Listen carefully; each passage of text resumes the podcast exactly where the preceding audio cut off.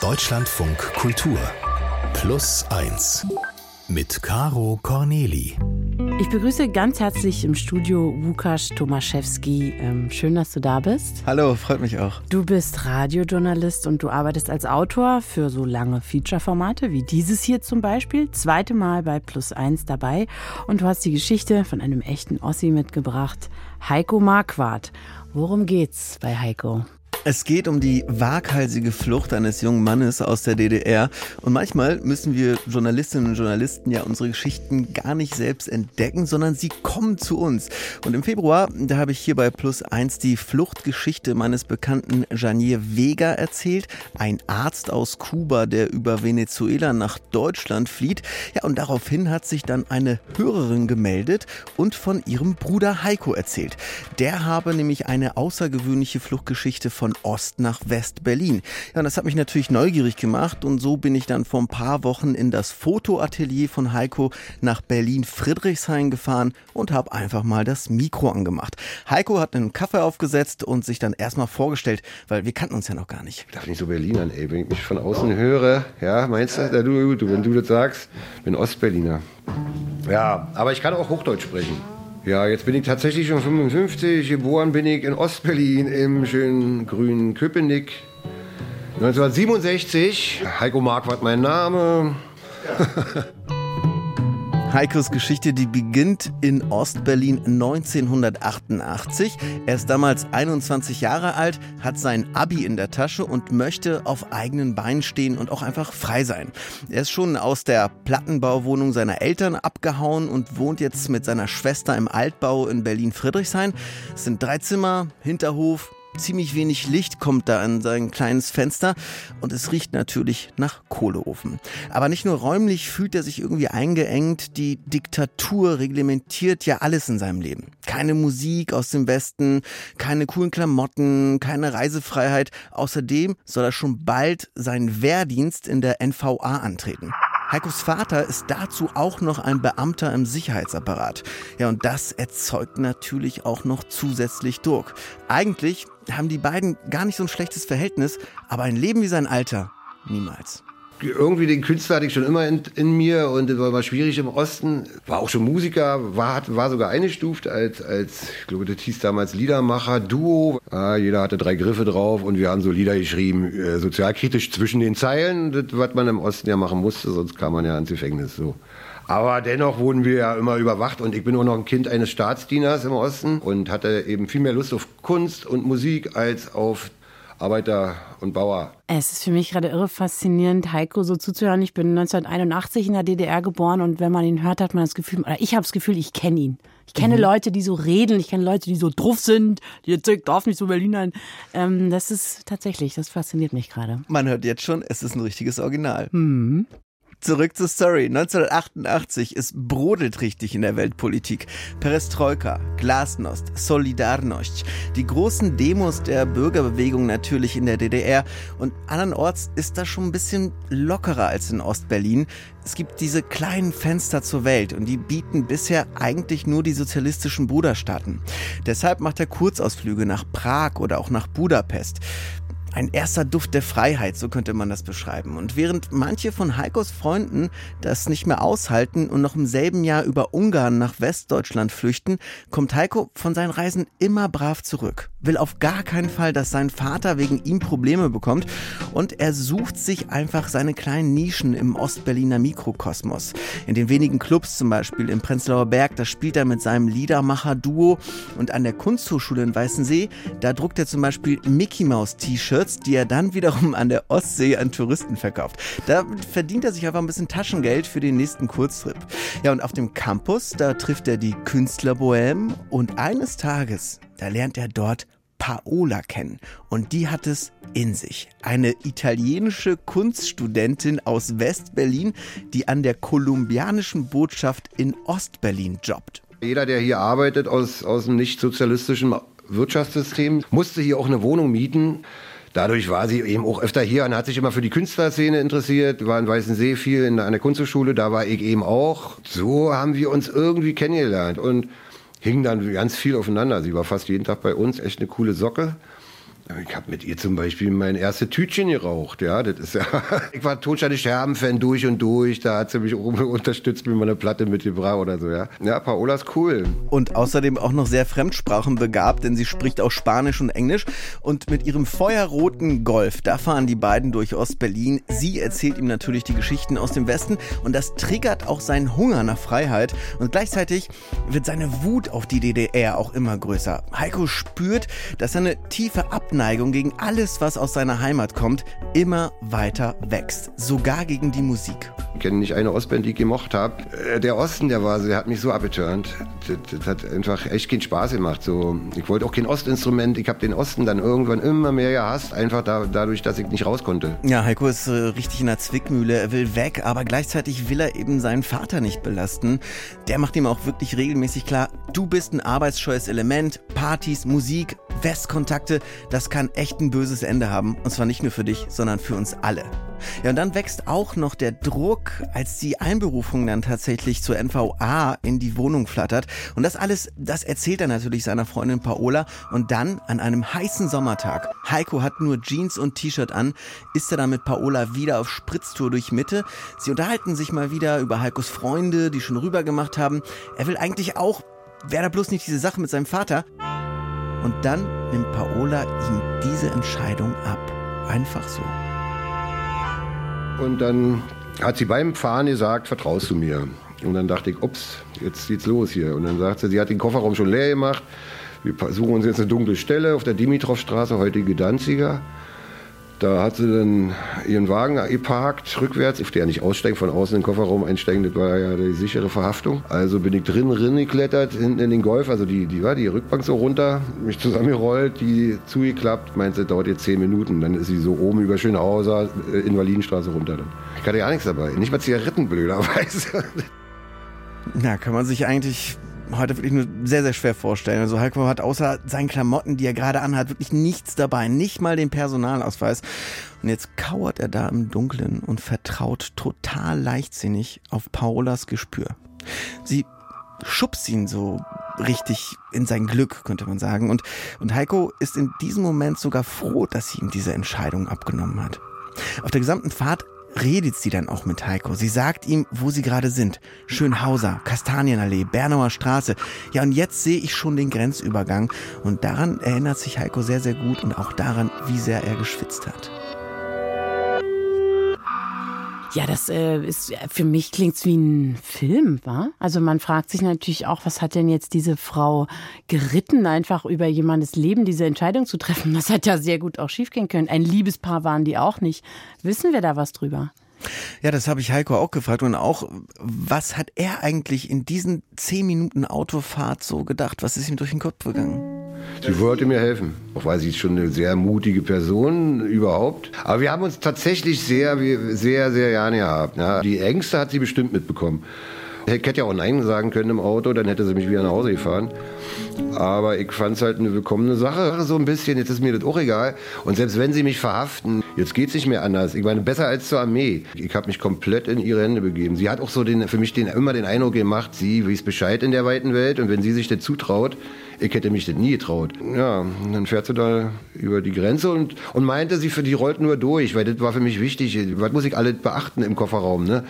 Und sie meinte, muss ja nicht, wir fahren dann nur durch, das dauert eine Minute, dann sind wir im Wedding und dann steigst du aus. Ja, aber es kommt anders. Es dauert eben nicht eine Minute. Plötzlich hält der Wagen nämlich an, der Motor geht aus, die Fahrertür springt auf und Heiko hört nur noch, wie sich Paulas Schritte unsicher auf dem Asphalt entfernen. Und er denkt, jetzt ist alles aus. Heiko bleibt förmlich die Luft weg. Er ist allein in seiner Schockstarre und es ist wie das dumpfe Erwachen, könnte man sagen, aus einem viel zu guten Traum. Er merkt, wie kindisch und auch wie waghalsig das Ganze ist. Doch umkehren, das geht ja jetzt auch nicht mehr. Mein Vater, der wird von seinen Vorgesetzten zerrissen, denkt er sich. Das ist kein dummer Jungenstreich, das ist keine Bagatelle. Für Republikflucht gibt es bis zu acht Jahre Knast.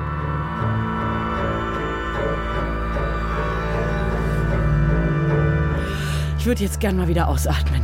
Ja, genau. Und Heiko denkt sich dann natürlich, jetzt ist alles aus.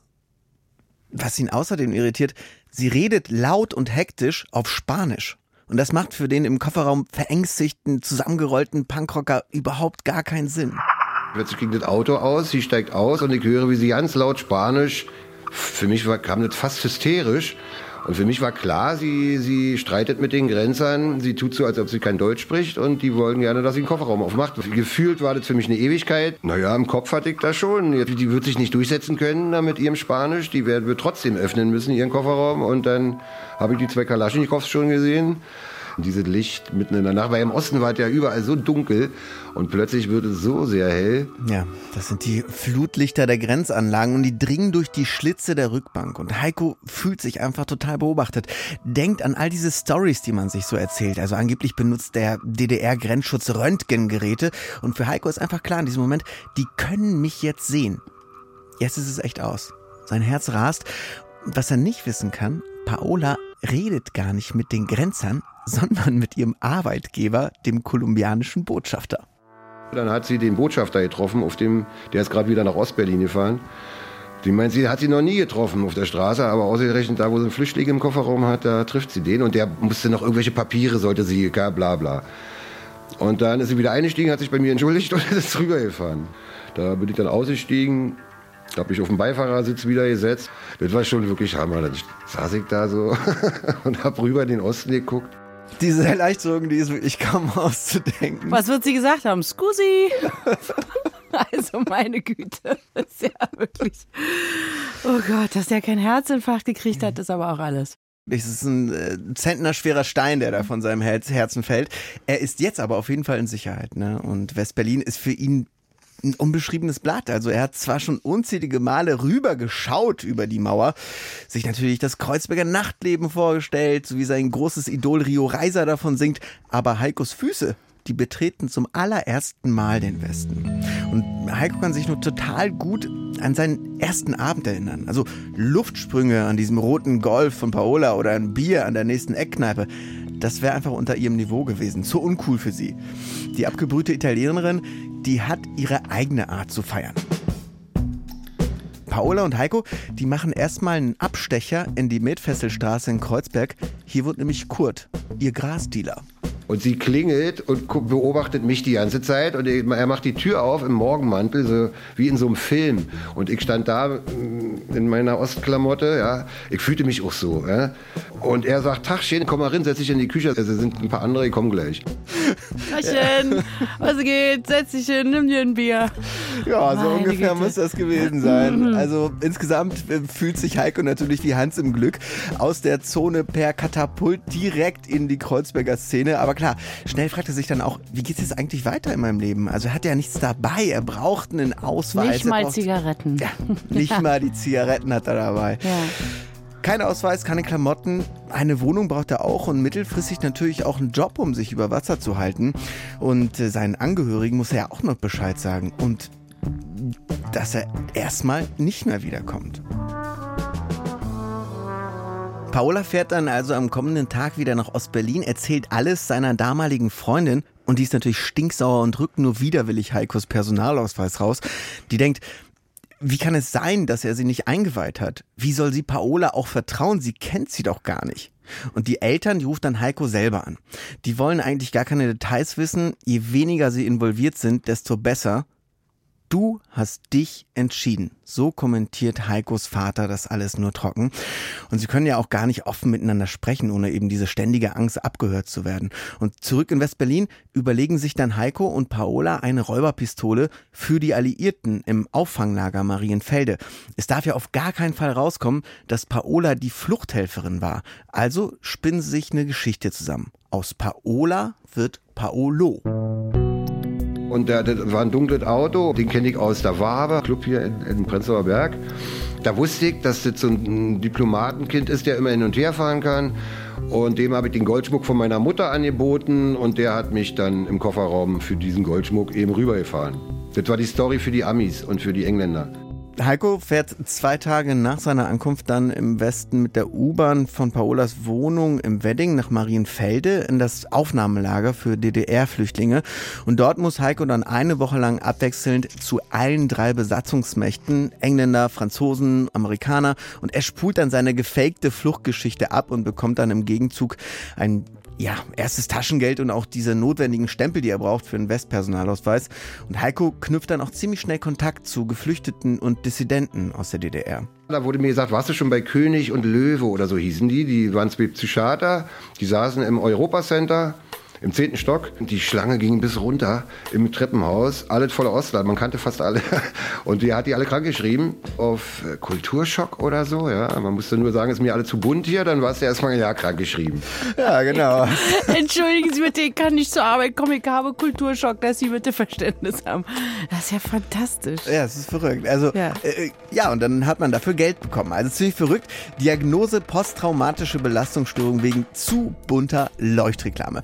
Kann man sich heute eigentlich wirklich nur ziemlich schwer vorstellen.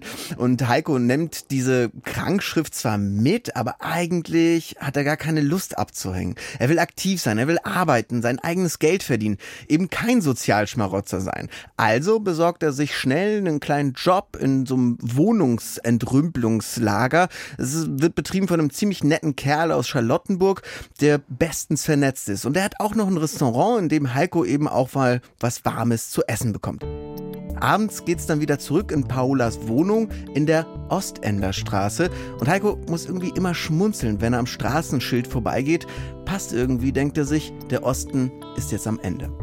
Die Wohnung, die ist mittlerweile zu einem Matratzenlager umfunktioniert. Neben Heiko haben hier auch andere Republikflüchtlinge ein Dach über den Kopf bekommen. Abends schauen sie dann gemeinsam Nachrichten und hören vom Tauwetter in der Weltpolitik. Ein Jahr vergeht und es wird Sommer 1989. Heiko, der wohnt inzwischen seit einem Jahr in West-Berlin und es ist gerade der Höhepunkt der Vorwendezeit. Das politische System im gesamten Ostblock, das wackelt und bröckelt. Gorbatschow, der reformiert die Sowjetunion. Es gibt Massendemos für Demokratie in Polen und der CSSR. Es gibt Ungewissheit und die paart sich mit Aufregung. Erich Honecker sagt noch, dass die Berliner Mauer 100 Jahre stehen wird, aber mündlich hebt er den Schießbefehl bei Republikflucht auf. Dann wird Honecker plötzlich für drei Monate krank, geht auf Tauchstation und das Politbüro sondiert in geheimen Gesprächen über seine Nachfolge. Am 18. Oktober übernimmt Egon Krenz dessen Stelle als Generalsekretär der SED. In den Abendnachrichten hört Heiko, dass auch Republikflüchtlinge jetzt ohne Bedenken wieder nach Ostberlin reisen und ihre Familien besuchen dürfen. Er hat zwar Schiss, aber er will sie wiedersehen und beantragt dann Ende Oktober 89 ein zweitägiges Visum für Ostberlin. Ausgerechnet in der Nacht vom 9. auf den 10. November steht er dann am Grenzübergang Oberbaumbrücke ja, in dieser Wendeschleife. Damals war das ja der toteste Winkel hier in ganz Westberlin. Da hat mich mein Kumpel abgesetzt und dann bin ich Punkt 24 Uhr rüber, über die Brücke. Und da war kein Mensch. Und ich äh, wusste, ich bin in fünf Minuten in der Liebauer Straße bei meiner Schwester, die mich ja schon erwartet haben. Die wussten, dass ich komme. Ich hatte nur keine Ahnung, dass, die, dass die im Osten alle Informationen hatten, dass jetzt die Mauer aufmachen soll. Das hat in Westberlin irgendwie keiner mitgekriegt. Bin ich dann einfach durch diese Baracke, hab meinen Stempel gekriegt, noch auf Sächsisch von denen einen schönen Aufenthalt gewünscht gekriegt und die Tür geht auf. Und da stand auf immer die ganze Republik, halt so alles voller Menschen. Und normalerweise war da unten nur ein paar Stasi-Typen, die aufgepasst haben, dass da keiner an die Mauer kommt. Und da waren alles voller, voller Menschen, die alle ausgelassen waren und gesagt haben, was willst du denn hier? Die Mauer macht gleich auf, du läufst die falsche Richtung. Und da musste ich mich durchkämpfen. Und die kam in Strömen immer weiter runter hier, die Warschauer Straße. aus- Also die führt aus dem Prenzlauer Berg Massen, die alle unten zum Checkpoint wollten und dass der aufmacht. Ich habe gedacht, die haben falsche Informationen. Ich habe denen noch gesagt, du, ich komme ja gerade von drüben, da macht nichts auf. Das ist alle zu. Ich bin hier gerade durch diese gesicherten Grenzanlagen, das wird hier nicht, die Mauer wird hier nicht aufgemacht. Und die doch. Was für eine lustige Vorstellung. Was machst du denn hier? Du läufst in die falsche Richtung. Oh Mann, das ist immer so schön, so eine Geschichten, weil es ist gleichzeitig riesige Weltpolitik und was ganz Kleines, privat-persönliches ist es auch. Und es ist, ja, es ist, bin ganz begeistert. Es ist groß und klein gleichzeitig. Ja, das ist ja auch einfach ein Abend, ein Schlüsselmoment der deutsch-deutschen Geschichte, ne? Ja. Denn hätte er an diesem Abend auch die Nachrichten geguckt, dann wüsste er Bescheid.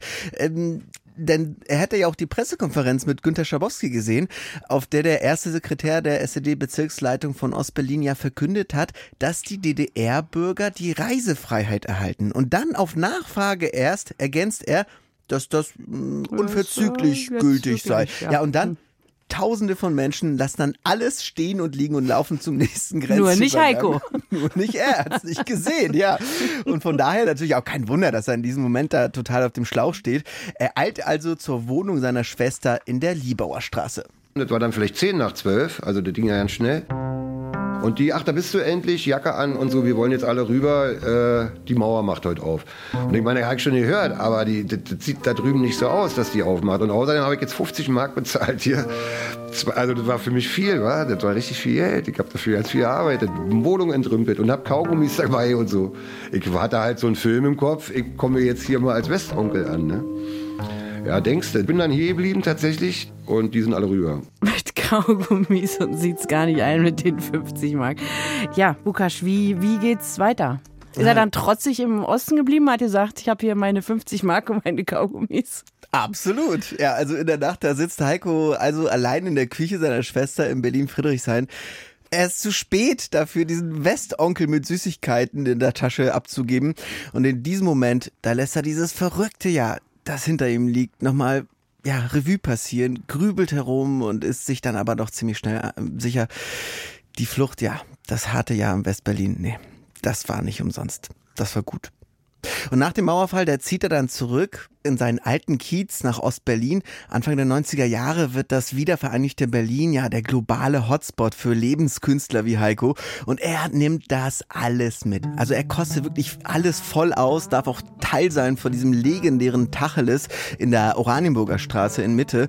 Es ist das erste besetzte Haus dort. Ein richtiger Melting Pot. Dort treffen die Kreuzberger Szene eben mit der Ostberliner Avantgarde, Partyfreaks und auch internationale Berlin-Enthusiasten zusammen. Es ist ja Kunsthaus, offene Galerie, Club, Skulpturengarten.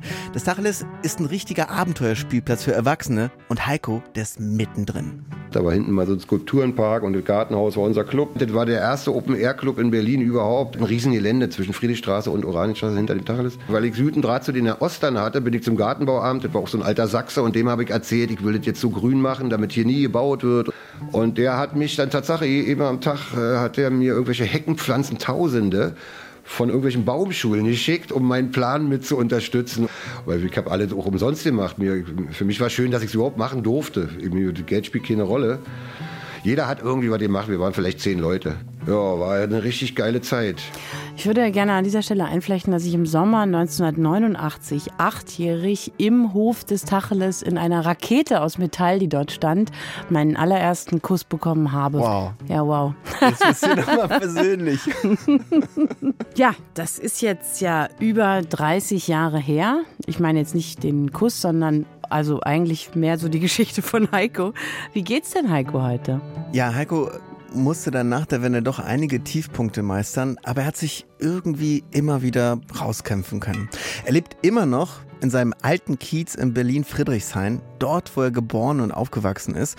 Und seit 20 Jahren betreibt er hier auch im Kulturquartier RAW erfolgreich ein privates Fotostudio. Mit seinen Porträts ist er auch irgendwie Chronist seiner Nachbarschaft geworden. Zu ihm kommen eben Studierende, Unternehmer, aber vor allem Künstlerinnen und auch Musiker, die Heikos ausgefallenen Accessoires und auch sein Auge für das Detail schätzen. Sie haben Heiko auch dazu ermutigt, seine alte Gitarre wieder auszupacken, wieder Songs zu schreiben, wie früher in seiner Jugend. Und heute spielt Heiko tatsächlich mit seiner Band Boxy Barret in den Clubs und Kneipen seines Viertels, aber auch auf Jazzfestivals in ganz Deutschland. Musikalisch ist das so eine Art Mischung aus Singer-Songwriter, Straßenmusik, Gypsy Swing und rauer Punk-Attitüde. Und nur will dir nicht ein, dass du Berlin erobern kannst, ein kleines Fräulein, das kannst du eben nicht. Aber wenn du richtig rein auf keinen Scheiß baust, dich darauf traust, dann vielleicht erobert Berlin dich. Ja, und rückblickend sagt Heiko, ich habe irgendwie immer wieder Glück gehabt als Lebenskünstler. Von der Flucht in den Westen, diesen Tacheles-Jahren im wiedervereinigten Berlin bis heute mit seinem Fotoatelier. Manchmal trifft er sich auch noch mit seiner alten Freundin Paola, die ihn ja damals im Kofferraum in den Westen geschmuggelt hat. Und er sagt, sie ist immer noch so crazy drauf wie damals. Ah, wunderbare Paola. Also wenn die beiden nach über 30 Jahren auf ihre waghalsige Entscheidung zurückblicken, sind sie sich auch beide einig. Wir würden es heute ganz genauso wieder tun. Auch jetzt fühle ich, das hat sich durchaus gelohnt. Irgendwie für mein Leben denke ich, auch was ich alles erleben durfte. Wenn Deutschland schon in zwei Teilen, dann konnte ich in beiden Teilen mal, mal schnuppern. Durfte sogar äh, im Kofferraum fliehen. Also so ungefährlich war das ja auch nicht für viele möglich. Ne? Ich, das war ja eine Zuckerfahrt quasi. Und so habe ich mich schon ganz glücklich gefühlt eigentlich und wollte das auch nicht vermissen. Ach man, ja, schön. Also ich hatte wirklich die ganze Zeit, während du erzählt hast, das Gefühl, das ist irgendwas, was mit mir sehr vertraut ist. Gut, ich bin ja nun auch in Berlin, Ostberlin Mitte groß geworden. Äh, das war jetzt schön. Ich hoffe, Sie haben das ebenso empfunden. Aufregend war es alle Male und ja, ich bedanke mich für die schöne Geschichte. Ach so, und auf eine Sache weise ich mal am besten noch hin. Es ist ja so, dass Heikos Geschichte zu dir kam, weil du uns eine andere Geschichte erzählt hast. Sollte diese Geschichte jetzt bei Ihnen etwas losgetreten haben und Sie haben das Gefühl, dann wollen wir unsere äh, waghalsige Fluchtgeschichte auch noch gerne oder eine ganz andere aufregende Geschichte bei Plus Eins erzählen, dann äh, scheuen Sie sich nicht und schreiben Sie uns mal eine E-Mail an plus1.deutschlandradio.de. Danke an Łukasz Tomaszewski für diese schöne Geschichte. Sehr gern, ich habe zu danken. Das war Heikos Geschichte und in unserer zweiten Podcast-Folge, da erzählen wir Ronnys Geschichte. Vom Heizungsinstallateur zum Filmemacher. Ich hatte eigentlich immer Angst aufzufliegen. Ich dachte, oh, gleich merken, merken alle, dass ich nichts kann. Ja. So, das war, ich habe mich, glaube ich, so die ersten zehn Jahre Produktionsleitung wie so ein Betrüger gefühlt, weil ich dachte, naja, Ja. die, die merken gleich, du kannst das eigentlich nicht wirklich.